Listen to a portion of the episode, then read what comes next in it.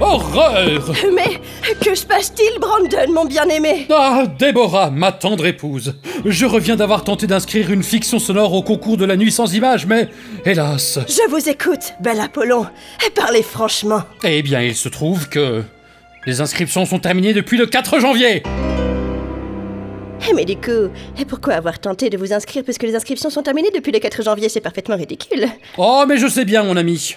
D'autant plus que, comme je n'ai jamais produit de fiction sonore, Eh Oui. que je n'ai jamais enregistré pour une fiction sonore, Mhm. ni même écouté de fiction sonore, Mhm. ou encore moins tendu ma pelouse avec une fiction sonore, Et Vraiment? Eh bien, je leur vais apporter euh, cet adorable chihuahua afin de l'inscrire au concours à la place. Et Brandon, c'est un Doberman. Ah, nul doute qu'avec lui, j'aurais remporté de nombreux prix. Prix de la meilleure saga, prix du public, prix du meilleur rôle féminin, ou encore prix du meilleur bruitage de personnages qui tombent du 36e étage en faisant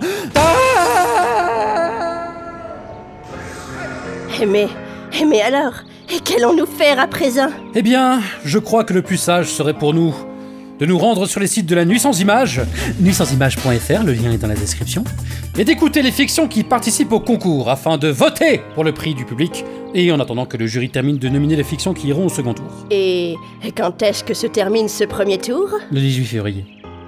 Comment? Le 18 février. euh, Pouvez-vous répéter, je vous prie, je n'ai pas bien compris. Le 18 février Le 26 novembre Non, Déborah, vous avez jusqu'au 18 février pour voter pour le prix du public.